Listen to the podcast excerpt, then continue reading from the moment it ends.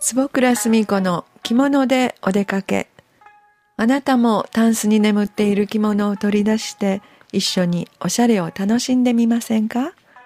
この時間は着物が大好きな私、坪倉澄子が着物の魅力をお伝えいたします。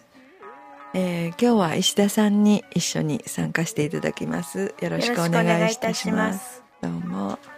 えー、今日も素敵なお着物姿ですが、それは江戸小紋ですかね、はい、そうですね、はい、でもちょっと珍しい切れ取りになってまして、えーはい、ずっと同じ柄ではなくて、とてもおしゃれなよく見ると緻密な柄がたくさん入ってる、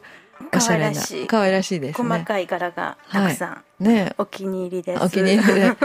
ちょっと紫がかったような、うん、そういう地色で、はい、ね江戸小紋って遠目に見ると、えー、あの無地に見えるんですがこう近寄ってみてどんな模様っていうのが楽しいですよね、えー、はい、はい、それで帯はそれは何のあの黒の塩瀬ですか？ね、はい、あのまあワインの季節ですので、はい、ぶどう柄の、はい、あの黒い帯を締めてきました。とっても素敵です。黒地にあの白の鶴があって、はい、ぶどう鶴ですかね、はい、で赤い実がなって、はい、でその帯締めがその赤い実の色と同じ色で、はい。はい、とっても効いておしゃれです。ありがとうございます、よくお似合いです、ね、あの染め帯いうのはねそのようにこう地色と、うん。絵の柄色ですね、はい、がはっきりしてるのがねとてもいい帯です、うん、あのお染めがいいっていうことなので、はい、はい、すごく素敵です。ありがとうございます。やっぱり帯はね後ろ姿もね、うん、あのこう人が見るっていうのは後ろ姿ですから、はい、やっぱり帯にちょっとこうおしゃれなのをすると、うん、自分もこうどう？みたいにして歩けるから。でねあの思い入れがあって、ボジョレ・ヌーボーは石田さんらしい。そうです。11月そろそろ。ねワイン好きの方にとってはっていう感じですね、はい。ちょうどそのあのお着物の色もワインカラーで、はい、そうですね。はい、素敵です。ありがとうございます、はい、えー、じゃあ今日はどんなお話をしていきましょうか、まあ、帯を褒めていただいたところで、あの帯について、えー、帯は2種類大きく分けて、はい、袋帯と名古屋帯がございますけれども、はい、あのどちらの方がこう歴史的に先だったのかとか、あと帯その帯を締める使い分けのようなお話を、あそうですね、えっ、ー、と帯の歴史と言いますのは、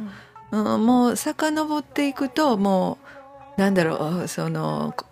古墳時代とかね、えー、平安時代は本当にこう布を体に巻きつけて、それを留めるだけのお紐やったんですね。はい、で紐も最初は見えないお紐でうん、でそれがだんだん見えるようにちょっと飾りにしようかっていうふうになって、うん、えー、小袖の時代にちょっと半幅帯っていうかね、はい、細帯、うん、今の半幅よりも男物の角帯よりもまだ細いぐらいの、えーはい、そういう細い帯であのちょうど出雲の奥にみたいなよくね、はい、あの、はい、美人画があるような、うん、それがあの帯の始まりですね、はい、でそれがだんだんとこう豪華になってきて、えー、えー、衣装も華やかですけれど帯もあの豪華に見せようということで、うん、だんだん幅が広がってきたんですね、うん、でそれが丸帯になります、でもともとは、まあ、丸帯でで丸帯になったからお太鼓なんか、お太鼓とか吉屋結びとか、はい、まあ文庫とか、はい、そういうのをするようになって帯締め帯揚げができたんですね。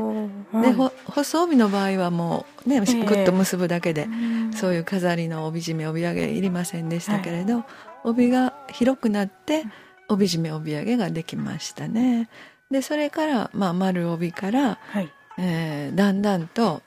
うん、重たいので、はい、普段着るのにはということで、うん、まあ、袋帯ができてきました、はい、でもう丸帯のは表も裏も同じ織りで、はい。うん、えー、豪華な幅で織ってあるっていうことですのでもうちょっと簡単な袋帯ができてきました。で袋帯もやっぱり重たいし20代個だし、はい、普段着るにはということで、もう明治に入ってから名古屋帯ができました、で名古屋っていうのはあの本当に名古屋に住んでおられる方、仕立て屋さんが、はい、考案されてあの太鼓橋ってあるでしょ名古屋に、はい、だからあの太鼓お太鼓っていうのはその太鼓橋からお太鼓結びっていうのができたんでまあ名古屋帯はその言われです。だから名古屋帯いうのは胴に巻くところは半分に折られてて、はい、えー、お太鼓のとこだけ幅があるっていう、はい、普段特に巻きやすいですよね、結びやすいということで、名古屋帯ができましたね。だから名古屋帯は普段着、